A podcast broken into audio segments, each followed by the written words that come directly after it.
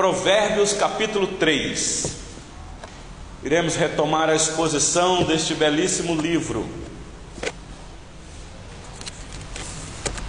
O capítulo 3, ou Provérbios 3, em 35 versículos, foi dividido aqui.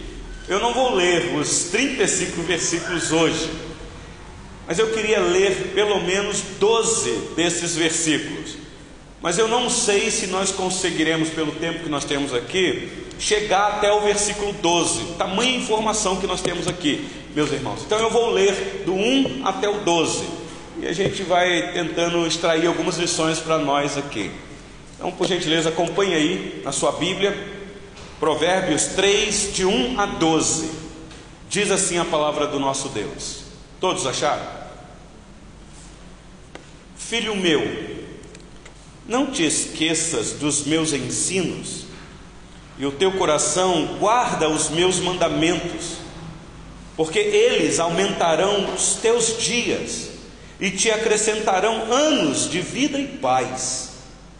Não te desampares a benignidade e a fidelidade, ata-as ao pescoço, escreve-as na tábua do teu coração, e acharás graça e boa compreensão diante de Deus e dos homens.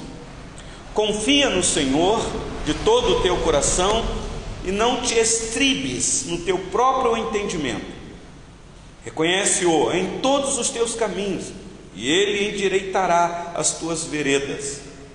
Não sejas sábio aos teus próprios olhos, teme ao Senhor e aparta-te do mal. Será isto saúde para o teu corpo e refrigério para os teus ossos. Honra ao Senhor com os teus bens e com as primícias de toda a tua renda.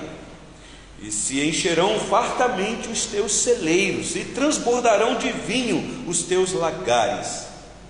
Filho meu, não rejeites a disciplina do Senhor, nem te enfades da sua repreensão porque o Senhor repreende a quem ama, assim como o Pai ao filho a quem quer bem. Até aqui a leitura da palavra do nosso Deus. Meus irmãos, eu tenho dito aqui às quartas-feiras que o livro de Provérbios são livros de sabedoria, bem prática para nós, pais, filhos, avós e por aí vai, tios, eh, para liderança um livro bem prático. Eu tenho dito que quando a gente lê Provérbios, a gente entende o que o sábio está dizendo. Não precisa muito o pastor esforçar em querer esmiuçar com palavras difíceis o que os provérbios estão dizendo.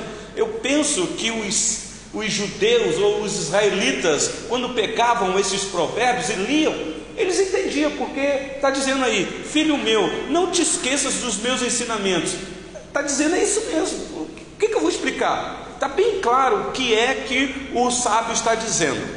Então, assim é todo o livro de Provérbios. É claro que, para trazermos uma aplicação para nós que estamos bem distante da escrita do autor, com o seu propósito bem definido, o sentido dos provérbios, é claro que nós precisamos então aí afatigar um pouco mais as escrituras para fazer perguntas para o texto. O que isso tem a ver com a gente? Ainda que são lições bem práticas, porque quem é pai aqui sabe disso e tem filho. É, como que é, nós lutamos para poder educar os nossos filhos no caminho que se deve andar. Então, a palavra de Deus nos orienta desta maneira. Mas aqui, meus irmãos, é para nós, como filhos de Deus, a grande sabedoria deste livro, eu já expliquei para vocês, é Cristo. No final, a aplicação sempre é em Cristo. Aliás, esta é a missão do Espírito Santo. A gente não vai ver com muita clareza o Espírito Santo aqui no livro de Provérbios, mas você sabe que ele está aqui. Primeiro, porque ele inspirou o autor. Segundo, porque a palavra que está aqui, é, a palavra de Deus, é essa palavra que traz entendimento ao coração do leitor, e quem traz esse entendimento é o Espírito Santo. Mas a missão do Espírito Santo não é se gloriar, é dar glória a Jesus, é focar em Cristo. O Espírito Santo nas Escrituras e na nossa vida, meus irmãos, é como um grande holofote que ilumina Cristo para ser visto com toda clareza. Então, o livro de Provérbios aqui é você enxergar Cristo, que é a grande sabedoria, que é centralizado neste, neste livro. Meus irmãos, nós, nós precisamos dessa sabedoria demais. Precisamos de sabedoria todos os dias da nossa vida, todos os dias. Não tem um momento da nossa vida ou existência aqui nesse mundo que nós não precisamos dessa sabedoria. Por que é que eu digo isso? Porque todo dia nós precisamos tomar decisão. Nós precisamos decidir. Decidimos sobre emprego, sobre família, sobre amizade, sobre negócios. Precisamos decidir e todo dia há uma decisão importante a ser tomada. Meus irmãos, como tomar decisão por nós mesmos? Se nós não tivermos como base, orientação, como foco, como alinhamento esta sabedoria. Por isso é que muitas vezes nós sofremos, porque não são poucas vezes que nós tomamos decisão baseado na nossa própria vontade ou nas circunstâncias e quebramos a cara. Por isso a necessidade de sabedoria. E é Tiago que nos auxilia isso. Está dizendo: se você perceber que na hora da decisão vai lhe faltar sabedoria, peça a Deus. Ou se de repente você até tomou uma decisão e a decisão foi equivocada, ore ao Senhor pedindo sabedoria. Então, essa é a recomendação. Mas você pode estar perguntando assim: ok, pastor, eu já entendi. Eu preciso de sabedoria para tomar decisão.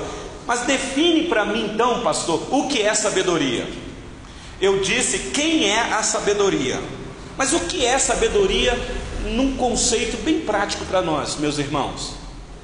Eu penso que sabedoria é uma disciplina de nós aprendermos a aplicar essa verdade na nossa vida à luz da experiência. Eu vou repetir.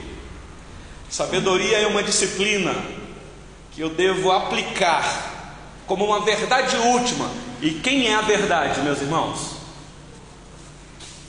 A minha vida à luz das experiências.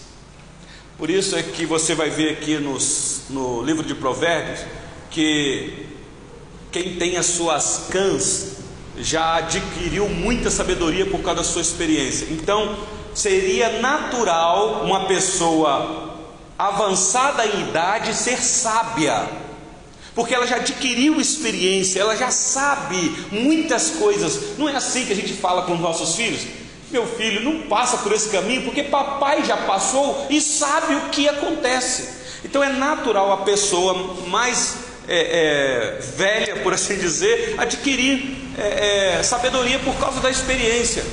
Mas só que isso não é regra, meus irmãos, porque a gente vê pessoas que têm uma idade mais avançada tomando decisão equivocadas, fazendo bobagem, e a gente vê do outro lado adolescentes jovens com uma sabedoria inigualável, que sabe tomar decisão corretamente, mas deveria a experiência nos guiar, meus irmãos, porque a sabedoria é uma disciplina que nós aplicamos pela verdade à nossa vida, pela experiência. Então guarda isso daí no teu coração. Por isso é que a gente não pode ter só teoria, meus irmãos.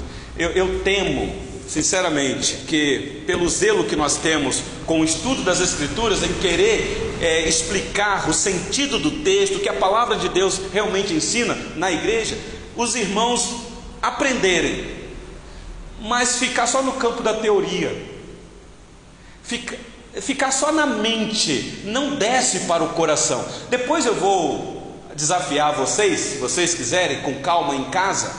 São 31 capítulos no livro de Provérbios você separar, não sei se você gosta de riscar na sua Bíblia, mas sublinhar, na verdade circular, né? Sublinhar, é, circular. Quantas vezes aparece a palavra coração no livro de Provérbios? Essa associação de mente e coração. Porque se ficar só aqui, meus irmãos, possivelmente nós iremos ter, nós seremos, como é que fala quando é, há uma deficiência que a cabeça cresce, cresce, cresce? Como é que chama? Macrocefalia, mas é microcefalia, diminui a cabeça. Se não, meus irmãos, vamos ficar com um cabeção desse tamanho de conhecimento muito conhecimento, mas não desce para o coração. O que isso significa? Prática, vida e vida piedosa, meus irmãos. A nossa teoria vem da grande verdade, que é a palavra de Deus, que é a verdade. Aliás, foi o Senhor Jesus orando ao Pai que disse: Santifica-os na verdade, a tua palavra é a verdade. Então, Disciplina é a forma como nós aplicamos a palavra de Deus na nossa vida. Então, por isso é que quando vem uma disciplina, ou quando um pai, uma mãe disciplina um filho, ele tem que disciplinar o filho baseado na palavra de Deus, porque a palavra de Deus santifica, a palavra de Deus abençoa. Então a disciplina, meus irmãos, nunca é para o mal, nunca é para acabar com a pessoa. Quando Deus nos disciplina, Ele nos disciplina porque Ele nos ama. Não é assim os pais, os pais não disciplinam o filho porque ama o filho. Então, disciplina é a forma como nós aplicamos a palavra de Deus na nossa vida, e muitas vezes essa aplicação mexe com a gente, porque ela vem de uma forma exortativa. Muitas vezes ela nos confronta, mas é a palavra de Deus, meus irmãos. Por isso é que eu não tenho problema nenhum quando eu exponho um texto aqui das Escrituras na igreja, e eu sei que esse texto vai, vai deixar alguns de rostinho virado para mim depois, porque isso acontece. Porque nós não podemos pregar para agradar quem quer que seja. Se a mensagem agradar, meus irmãos, louvado seja Deus. Mas o nosso compromisso é ser fiel a Deus, é agradar a Deus. E muitas vezes a palavra desagrada, porque ela vem em forma de disciplina. Você sabe como é que é isso. Às vezes o pastor prega, você fala assim: Meu Deus, que sermão duro. Puxa vida, pastor, hoje o senhor pegou pesado. Mas não é o pastor, é a palavra, ela vem desse jeito. Mas ainda que venha dura, meus irmãos, é palavra de vida, é palavra de vida. Sabedoria não é apenas conhecimento. Sabedoria é como nós aplicamos esse conhecimento em nossa vida no dia a dia. Eis aí a sabedoria. Então eu vou trabalhar com vocês aqui hoje, nesse início do capítulo 3, sobre princípios de grandes recompensas. Por que é que eu estou falando isso? Porque nós temos um entendimento equivocado no livro de Provérbios. Nós pegamos o livro de Provérbios com aquilo que Deus fala como promessas. Há uma diferença, meus irmãos, de promessas e de recompensas. Pode parecer que não há, mas há. Promessas, meus irmãos, tem a ver com Deus quando Ele quer, da maneira que Ele quer. Recompensa também. Mas, por exemplo, eu, eu Provérbios 22, 6. Vou te dar um exemplo. Te mostrar que é recompensa e não é promessa. O que diz Provérbios 22, 6? Ensina criança no caminho que se deve andar, e quando ela for velha, o que é que vai acontecer? Isso é recompensa ou é promessa? Porque se for promessa, então nós estamos com um grande problema diante de Deus. Porque eu conheço muitos pais crentes piedosos que ensinaram seus filhos no caminho do Senhor e eles cresceram e abandonaram a fé. Me parece que Provérbio 22 não deu certo. Então, o que é que Provérbio 22, 6 está querendo dizer? Que existe um princípio da parte de Deus, uma recompensa, que se você vier isso, você será recompensado nisso, você terá paz no teu coração, você fez a tua parte. Não é uma promessa de que o filho vai ficar, porque a história está aí para mostrar que não é assim. Mas existe uma recompensa, meus irmãos. Há diferença.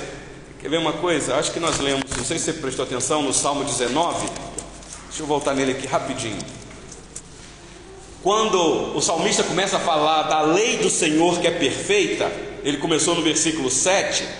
No versículo 11 de Salmo 19, quando ele fala que a lei do Senhor é desejável mais do que é, o, ouro depurado, é mais doce do que o mel e o destilado dos favos. Aí no versículo 11 a palavra de Deus diz assim: Além disso, por eles se admoesta o teu servo em os guardar a grande promessa. É assim que está aí na sua Bíblia?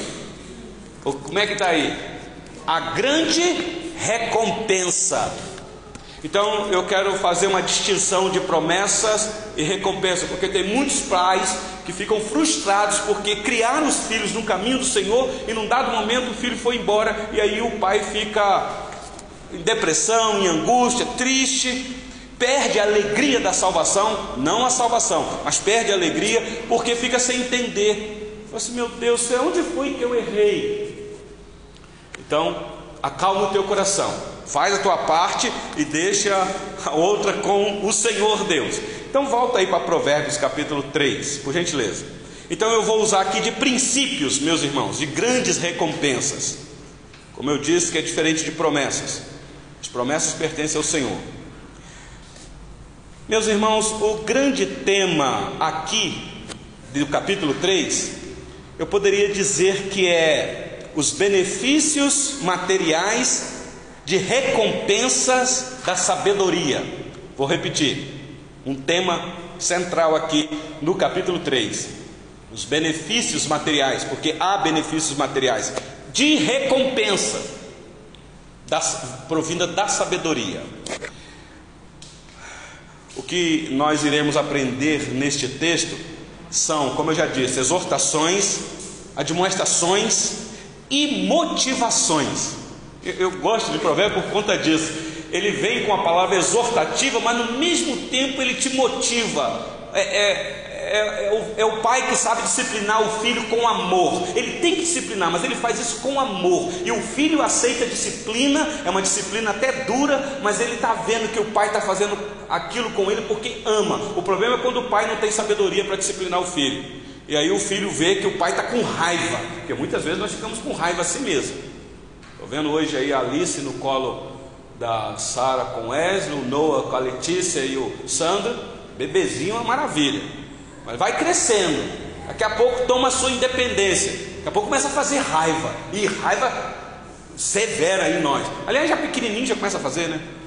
Mas a gente tem que ter, meus irmãos, a parte de Deus, sabedoria, para poder criar os nossos filhos no, no caminho do Senhor, na demonstração e na disciplina do Senhor, como diz o apóstolo Paulo. Então, é o que nós vamos ver aqui. Olha comigo o capítulo 2, versículo 6. Capítulo 2, ou Provérbios 2, 6. Diz assim: Porque o Senhor dá a sabedoria e da sua boca vem a inteligência e o entendimento. Então, o sábio aqui já deixou isso bem claro para o pai: Pai, você precisa de sabedoria para poder ensinar o teu filho. Vó, você precisa de sabedoria para ensinar o teu neto, para não estragar o neto, né? Porque na nossa cultura aí diz que vó e avô estragam os, os, os filhos dos nossos filhos. Eu acho que não é assim não, porque eu não estrago não mas a gente tem que ter sabedoria para poder ajudar a criar os nossos filhos. Então vamos lá, meus irmãos. Versículo 1 e 2 dos Provérbios 3, olha aí para a sua Bíblia. Aqui nós temos a primeira motivação para que o filho preste atenção aos ensinamentos que está recebendo. Olha aí comigo o versículo 1 e 2 de Provérbios 3. Filho meu, não te esqueças dos meus ensinos. É, você que já está acompanhando aqui o estudo, está vendo é, essa máxima do filho meu, filho meu, filho meu, é uma forma carinhosa do pai ensinar o seu filho. E aqui, meus irmãos, entendido o provérbio de Salomão, então nós tomamos esse zelo que esse pai está tendo com o seu filho. É claro que aqui pode entrar no conjunto os pais, no sentido pai e mãe, mas a responsabilidade aqui é do pai.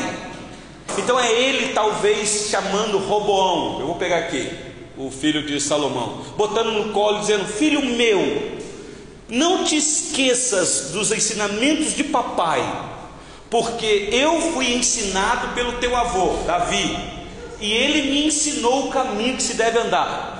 Não está no texto, não, mas é como se ele dissesse assim: Mas papai não deu muito valor. E meus irmãos, aquele que aprende uma lição nisso que eu estou dizendo para vocês, não há problema nenhum do pai sentar com o filho e contar para o filho que errou no passado, que se equivocou em algumas decisões, que aquela decisão foi errada, que não é para o filho fazer.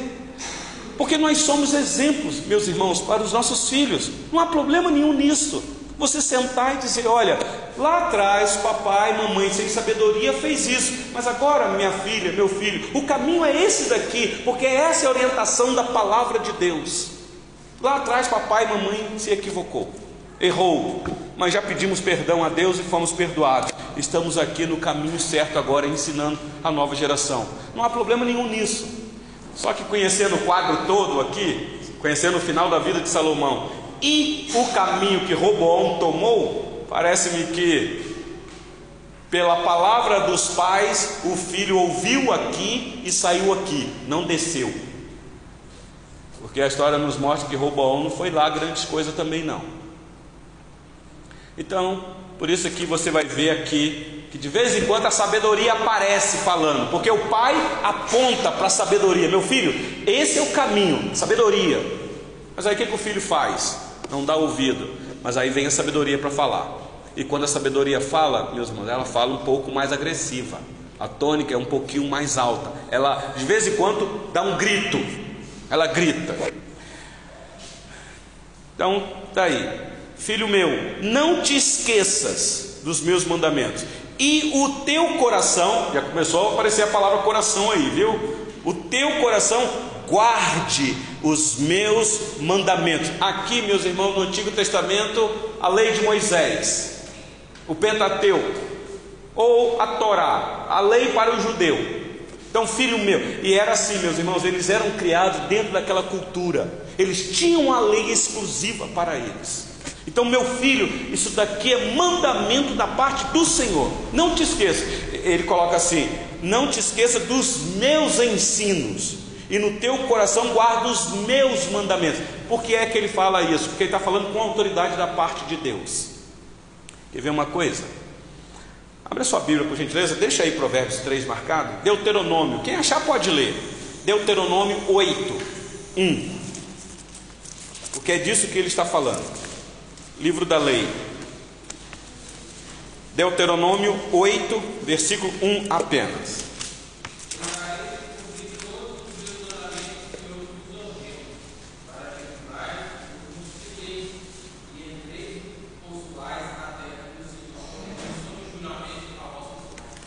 Olha, o diácono Kélio leu com muita propriedade lá. Cuidareis de cumprir todos os mandamentos que hoje vos ordeno. Aqui é Deus falando, meus irmãos. Aqui não são os pais falando, não.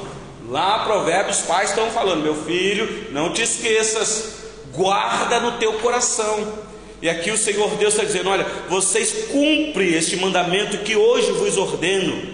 Para quê? Ele diz: para que vivais Viver aqui, meus irmãos, é, não é ausência de problema, é vida com qualidade, é paz no meio da guerra, é vida com abundância, como o Senhor Jesus disse, para que vivais e vos multipliqueis e entreis e possuais a terra que o Senhor prometeu sob juramento a vossos pais. Quem participou conosco aqui semana passada, a conclusão do capítulo 2, de Provérbios, ou Provérbios 2, volta lá para Provérbios, por gentileza. Provérbios 2, versículo 20 e 21. Na verdade, 21 e 23. Diz assim: Porque os retos herdarão ou habitarão a terra, e os íntegros permanecerão nela, mas os perversos serão eliminados da terra e os aleivosos serão dela desarraigados. Para o judeu, meus irmãos, havia essa, essa expectativa da terra prometida, da terra santa, daquele pedacinho cercado que o Senhor Deus deu a este povo. Que vocês lembram que quando eles saíram do Egito, custaram entrar lá, e quando entraram lá, tinha muita luta. Era uma terra de descanso, mas quem conhece o relato sabe que não foi uma terra de descanso. Haviam sete nações lá e eles lutaram ferrenho. Josué e Caleb, eu penso que na idade já lá avançada, pegando em espada e orientando o povo, e luta, e luta, e luta. Mas será que o que a palavra de Deus está dizendo é apenas de uma terra física? Se aplicando para nós hoje, meus irmãos. Mas volta aí para o capítulo 3, para eu chegar no versículo 2. O versículo 2 diz assim: é para o filho não esquecer os, os ensinos e no coração guardar os mandamentos, porque eles aumentarão os teus dias e te acrescentarão anos de vida e paz. Deixa eu só abrir um parênteses aqui. Lembra que nós estamos olhando para esse texto por princípios de recompensas, não promessas. Porque eu sei que o quinto mandamento diz assim: honra teu pai e tua mãe, para que se prolongue os teus dias na terra que o Senhor teu Deus te dá. Não é uma promessa? Não é promessa mesmo, é recompensa. Se você fizer isso, há uma recompensa para você. Você vai viver uma vida com qualidade. Isso não significa que você vai viver até mil anos, porque muitos não viveram, mas era com qualidade. Sim, Diácono Kelly.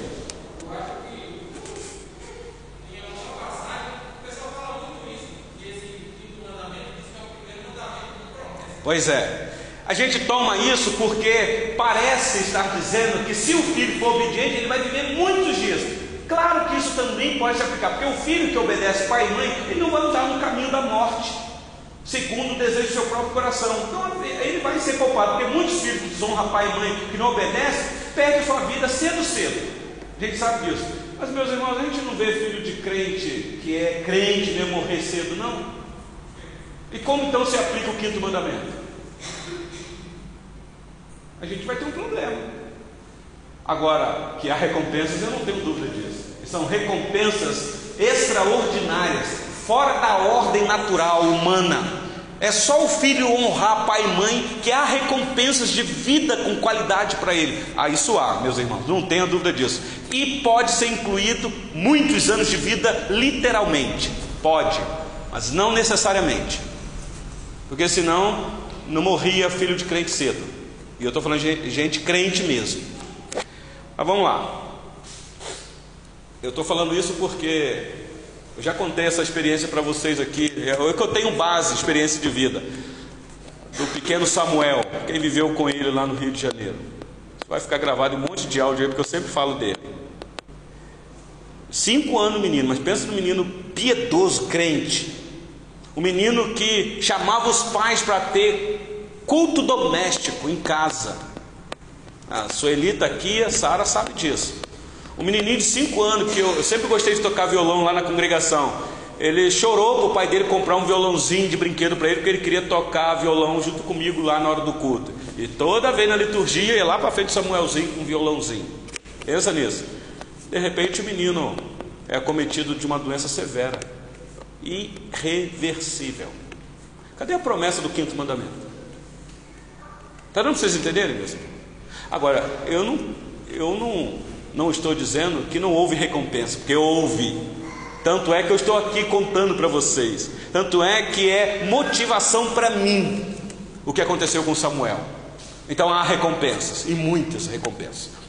Mas vamos lá, deixa eu Olha comigo aí o versículo 2, quando diz que ele aumentarão os teus dias e te acrescentarão anos de vida e paz. Alguém leia, por gentileza, Salmo 119, versículo 165. Provérbios, é, Salmo 119, versículo 165. Quem achar aí pode ler.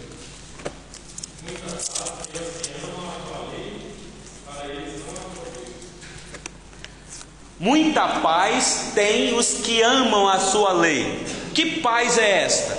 Aí no hebraico, shalom. O Senhor Jesus uma vez disse para os seus discípulos: Eu tenho uma paz para vos dar.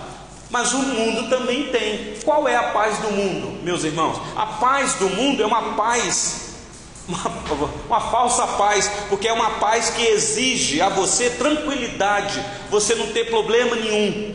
Então, quando aí o mundo te oferece uma paz, é quando tudo está dando certo na sua vida. Isso é a paz do mundo. Agora, o cristão, a paz de Cristo, é quando tudo está dando errado, mas você tem paz. Paz no meio do sofrimento. Por isso é que ele diz: Eu não vos, eu não vou lá dou como o mundo a dá. O mundo exige uma bandeira branquinha. Nós não.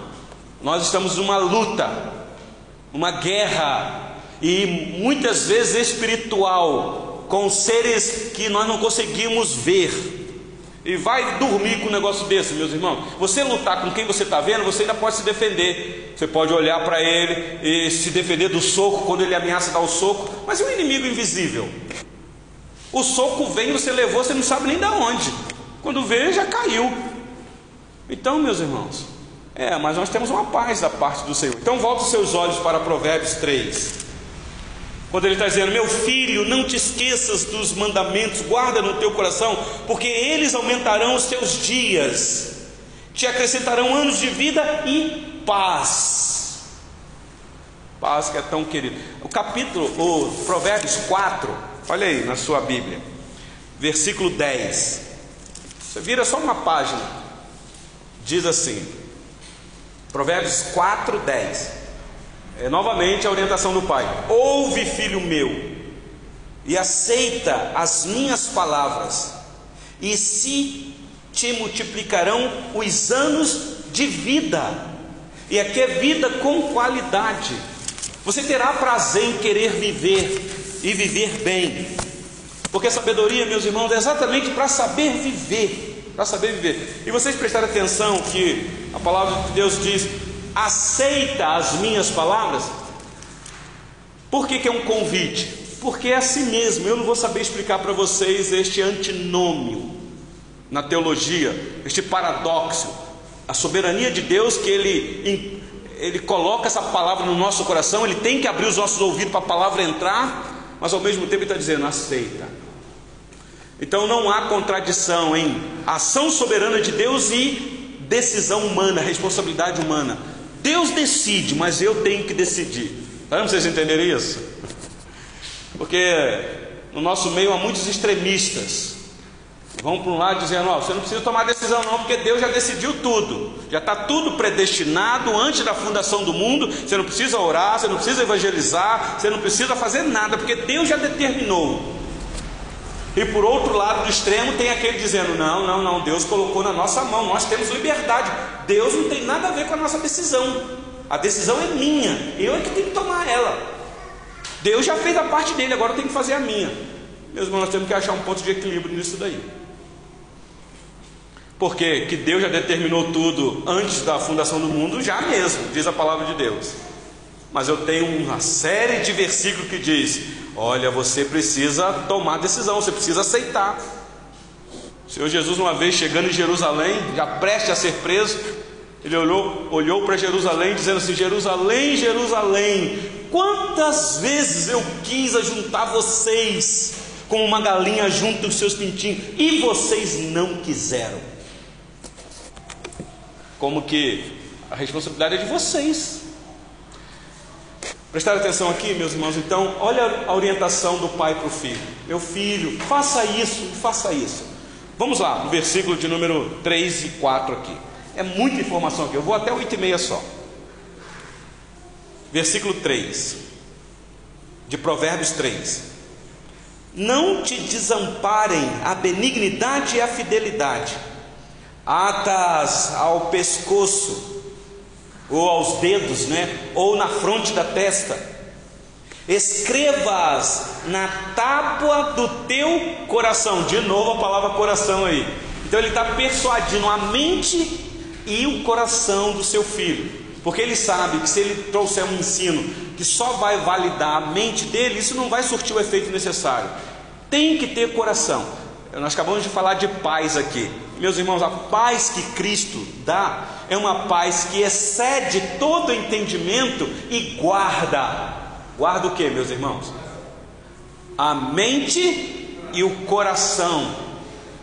Não é só a mente, a mente tem que ser guardada mesmo, porque somos bombardeados de muitas coisas, mas o nosso coração também, porque é de lá que procede a fonte da vida. Aliás, foi o Senhor Jesus que disse que a boca vai falar do que o coração está cheio. Por isso o pai dizendo: Meu filho, guarda no teu coração. Porque na hora do aperto, na hora da tentação, na hora que você fraquejar, esses mandamentos irão te ajudar demais. A sabedoria irá gritar te ajudando. Então, o versículo 3 está dizendo aí: Não te desampare a benignidade e a fidelidade. Isso aqui são frutos do Espírito, meus irmãos. Está lá, Paulo deixou esse catálogo lá aos Gálatas. E ele diz aí: atas ao pescoço e escreve na tábua do teu ou na tábua do coração. Por que, que ele fala isso? Na tábua do coração. A gente tem que entender isso aqui à luz do Novo Testamento. Uma vez o apóstolo Paulo escrevendo para a igreja de Corinto, falando do amor que ele tem por aqueles irmãos, e ele está escrevendo uma carta com tinta, com papiro, pergaminho, possivelmente. Não era papel igual o nosso que temos hoje, mas ele vai falar uma coisa interessante para aqueles irmãos, está persuadindo a mente daqueles irmãos. Ele está dizendo, mas existe uma outra carta escrita não com tinta. Quer ver uma coisa? Abra sua Bíblia, por gentileza, na segunda carta de Paulo aos Coríntios. E Paulo, como um judeuzão que era, ele conhecia a Torá. Segunda carta de Paulo aos Coríntios, capítulo 3. Eu vou ler, você acompanha aí. Eu vou ler os versículos 2 e 3 apenas. Mas deixa eu ler um. Um, dois e três. Aí você acompanha aí na sua Bíblia. Todos acharam? Diz assim a palavra do Senhor. Começamos, porventura, outra vez a recomendar-nos a nós mesmos? Ou temos necessidade, como alguns, de cartas de recomendação para vós outros ou de vós? Aí ele começa, ó. Vós sois a nossa carta, escrita em nosso coração conhecida e lida por todos os homens, estando já manifestos como carta de Cristo, produzida pelo nosso ministério, escrita não com tinta, mas pelo Espírito do Deus vivente. Não, olha só o trocadilho de Paulo aqui, não em tábuas de pedras ou de pedra, que o mandamento foi dado a Moisés escrita no, duas tábuas de pedra, mas em tábuas de carne, isto é, nos corações. Ei, Paulo, hein? Pastorzão. Então, o que é que ele está dizendo? Existe um mandamento que está aí no coração de vocês. Eu ensinei isso para vocês, como pai clama ao filho para não esquecer desse mandamento como um pai falando para o filho, dizendo: Meu filho, você não aparte esse mandamento, não desampare isso, porque isso é vida para você. E Paulo aplica isso a quem, meus irmãos? A Cristo e ao Espírito Santo. Cristo, porque é a palavra, o Verbo, o Espírito Santo é aquele que autoriza, que inspira. Que coisa maravilhosa. Então, que a gente vê aqui. Por isso que o pai está dizendo: Filho meu, guarda no teu coração, porque não tem outro caminho. E esse conhecimento, essa sabedoria você não adquire no mundo, num banco de uma academia, numa universidade, apenas num conselho humano do pai. Por isso que o pai tem que apontar para Cristo quando vai disciplinar o filho. Meu filho, eu estou te disciplinando por causa disso, disso, disso, apontando as escrituras. Porque o pai não tem, o pai e a mãe não são autoridades últimas para disciplinar o filho, não são. A autoridade última é a palavra de Deus. Então você vai chamar o seu filho ou a sua filha, vem cá. O papai vai deixar você no, no banquinho da disciplina aqui, duas horas, por causa disso, diz e diz. Assim diz o Senhor. Ainda que o teu filho fique com raiva do Senhor lá, não tem problema nenhum. Mas você aponta a autoridade da palavra de Deus para ele. Porque isso é vida. Vida. E aumentarão anos de vida, acrescentarão. É aqui a recompensa que nos é dada. Versículo 4, vamos lá, rapidinho aqui. Eu ia ler aqui com vocês Provérbios 6, 20 ou 7, 3. Quer ver só o 7, 3? Alguém leia aí Provérbios 7, 3.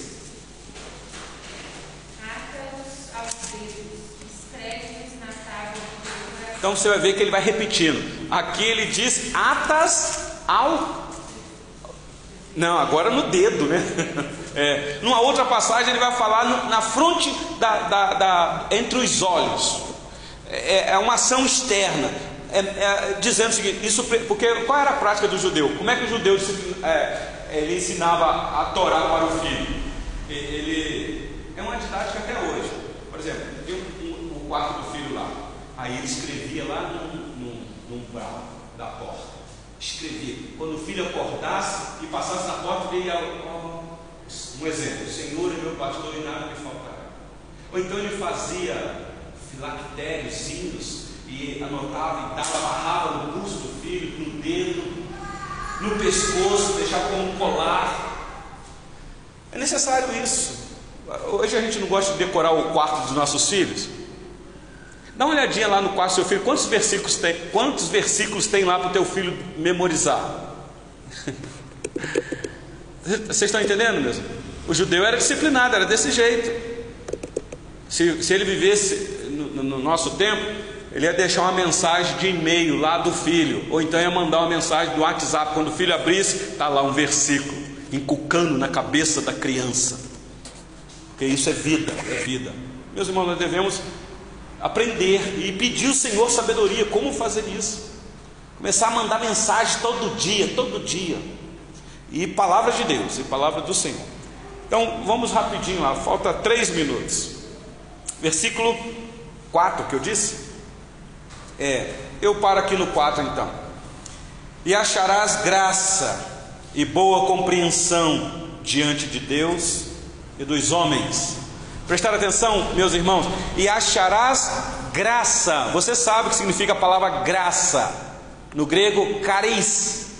Ou seja, uma dádiva imerecida, voluntária, concedida só por Deus. Ainda que ele está dizendo, meu filho, você tem que fazer isso, faça isso, faça isso, porque fazendo isso acharás graça. É um paradoxo.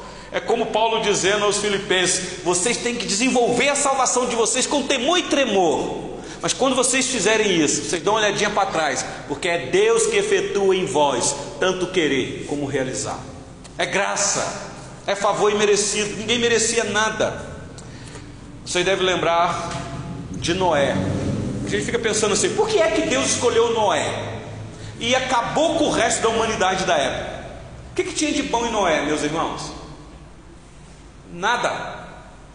Absolutamente nada. O texto diz que Noé achou graça diante do Senhor. Foi Deus é que quis escolher Noé e a sua família. Poderia ter escolhido outros. É claro que Noé era um homem piedoso, mas Deus não escolheu Noé por causa da piedade de Noé. Então a graça é uma dádiva imerecida, meus irmãos. Ah, então eu vou deixar para dos versículos 5 a 12. Semana que vem a gente conclui. Eu queria ter chegado até o 8, tanta informação aqui, mas por causa do tempo. Meus irmãos, eu termino aqui sempre fazendo perguntas. Então, nós analisamos aqui o que é que o sábio está fazendo com o filho, o desejo que ele tem. Ele não quer que o filho erre como ele errou no passado. Isso é sabedoria, disciplina, experiência adquirida pela idade mas me parece que Salomão chegou na idade avançada e não serviu de exemplo para o seu filho. Talvez foi aí que Roboão entrou na categoria de degradação também. Porque deve ter olhado para o pai, pessoal, se papai, o homem mais sábio da terra, fez isso, aliás, foi isso mesmo que aconselharam ele. Pessoal, seu pai, falando de Jeroboão, seu pai apertou, como se fosse assim, o dedinho mindinho acima de Jeroboão. Você não, você aperta os outros dedos tudo em cima dele. E aí Roboão fez coisas terríveis, a ponto do reino se dividir. Foi no reinado de um filho de Salomão que as doze tribos, o reino lá em Israel, se dividiu, meus irmãos.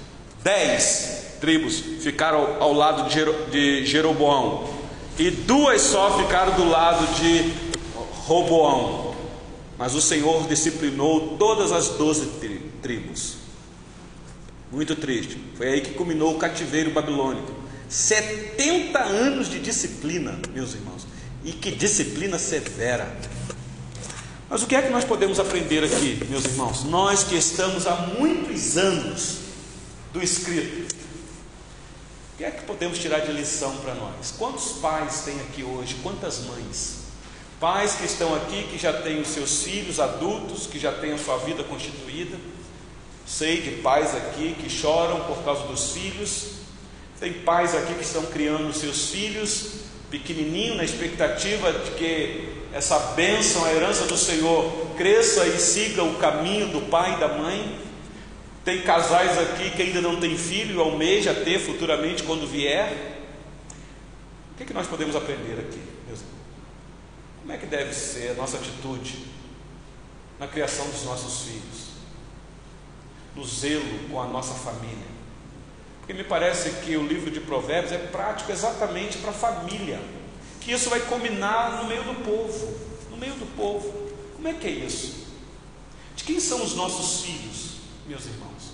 Como que nós devemos cuidar deles? Eu estou falando para nós, os pais, mas eu posso falar para os filhos, porque aqui tem muitos filhos muitos pais que são filhos. Como nós temos tratado os nossos pais, aqueles que ainda têm o privilégio de tê-los? Ah, pastor, meu pai tem sabedoria, minha mãe não tem sabedoria, nem crente é. Não, mas eu não estou falando da atitude deles, eu estou falando da sua, como cristão. Eis aí o desafio. Como é que deve ser? O mandamento aqui chama quem para ser obediente, meus irmãos? Todos nós. E quem é aqui, meus irmãos, o mandamento final, o Pai que tem que ser respeitado? É o próprio Deus, o Senhor soberano. Eu vou ser sincero, meus irmãos, eu falo isso com santo temor no coração. Se Deus nos ama de verdade, então Ele tem que nos disciplinar. O problema é que quando a disciplina vem, a gente não fica muito feliz, porque no princípio, diz a palavra, não é bom mesmo não, não traz alegria. Ninguém gosta de ser disciplinado, ninguém. E Deus, já sabendo disso, deixou essa informação para nós. Mas no fim, produz fruto, meus irmãos frutos de arrependimento. Então, de vez em quando, acontecem algumas coisas na nossa vida que a gente fica sem saber o porquê. Dá uma analisada para ver como é que está o teu comportamento como filho diante de Deus. Se você obedece os mandamentos do Senhor, se você realmente reconhece as recompensas que Ele tem, e olha que o, o texto para frente vai falar das primícias da nossa renda. Lembra que eu estou tratando isso aqui como princípios de recompensa, não promessas. Então não vou usar o texto aqui para querer tirar dinheiro do bolso de ninguém. Mas que existe uma recompensa, meus irmãos? Ah, isso existe. Com toda certeza existe. Mas como é que está o nosso coração? Qual é o grau de obediência nossa? De fato, nós estamos crendo de verdade e observando, mas nós obedecemos? Ou só está aqui? O pastor, entendi tudo. Sei, mas só está aqui, não está aqui. E meus irmãos, é muito sério porque Cristo está voltando. Muitos naquele dia. É aqui que está o, o santo temor para esse povo aqui, muitos deles não entraram na terra de descanso. Não entraram. Mas existe um outro descanso. O autor dos Hebreus vai falar sobre isso quando a gente chegar lá. O autor dos Hebreus faz esse trocadilho direto da chegada do povo naquela terra de descanso com a nossa chegada no céu, que é a verdadeira terra de descanso. Mas na volta de Cristo, muitos vão ouvir da parte dele: Eu não vos conheço. Então, se há disciplina, fica tranquilo. É Deus. Porque às vezes você vai assim, pastor, eu não entendo. Essa luta, essa dificuldade, talvez é uma disciplina, é o Senhor Deus, talvez tirando de você algo que você está muito agarrado. Porque Ele quer que você ame Ele de todo o coração. Quer que você guarde o mandamento dele no teu coração. De vez em quando o Senhor Deus faz isso com a gente, tira aqui como chão nosso. São problemas que vêm que a gente fala assim: o que, que é isso? Disciplina, meus irmãos, disciplina. Agora, se tudo na tua vida está dando certinho, está indo de vento em polpa, ah, reveja, reveja a tua caminhada. Não estou ensinando a vocês que a nossa vida tem que ser só de sofrimento aqui, não é isso. Mas o que eu estou dizendo é que o nosso Deus, como um pai amoroso, ele disciplina o seu filho. Eu estou falando isso com santo temor no coração, porque como eu preciso da disciplina do Senhor. E às vezes ela vem de uma maneira que vocês não têm ideia, porque é muito pessoal. E às vezes a gente não pode nem falar. E talvez quem está aqui deve saber disso. Recebe da parte do Senhor disciplina que você tem que guardar para você. Não tem nem como se tornar público. De vez em quando a disciplina se torna pública. É Deus tratando com a gente pessoalmente. Então, meus irmãos, há tempo ainda da gente observar a lei do Senhor, crer, mas obedecer. Senão não adianta é Cristo. Sabedoria final é o nosso tesouro. É aquilo que eu estava conversando, acho que. Quem é que me perguntou? Ah, a Bruna, sobre ah, esse mel que muitas vezes nós tiramos da podridão. A palavra do Senhor é o verdadeiro mel, o favo de mel, aquilo que sacia. Porque não adianta nada você comer mel de algo podre, como aconteceu com Sansão ela me fez uma pergunta no, no final. Não, depois, no outro dia lá em casa, sobre o texto de Sansão lá. Acho que é Juízes 14. Quando Sansão rasga aquele leão, depois de um dia ele vai lá e tem mel e ele tira e come. Ele não podia fazer aquilo. Ali é uma grande lição. Quebrou o mandamento do Senhor. Não guardou um filho que ouviu do pai: Meu filho, meu filho, será que não, não tem outro caminho? Você precisa ir por esse? Preciso e foi a derrocada desse filho. Então está aqui essa lição para nós, Pai. Eu sei que você tem um santo temor em criar o teu filho no caminho do Senhor. E eu ajudo a vocês em oração, porque, meus irmãos, não está fácil criar as nossas crianças neste tempo. A Sara me mandou um link de um desenho da Netflix. Como é que chama aquele desenho, Sara? Ah, esqueci. Está aí na Netflix. Cuidado com a Netflix, meus irmãos. Está sendo gravado, mas é para ser gravado mesmo. Cuidado com os desenhos que o teu filho fica assistindo na Netflix. Cuidado com o celular na mão do teu filho. Porque estamos correndo sérios perigos na mente e no coração dos nossos filhos. Você viu que o problema é a mente e coração. Então você tem que lutar para guardar a mente e o coração do teu filho. Faça isso e viverás. Vou encerrar aqui.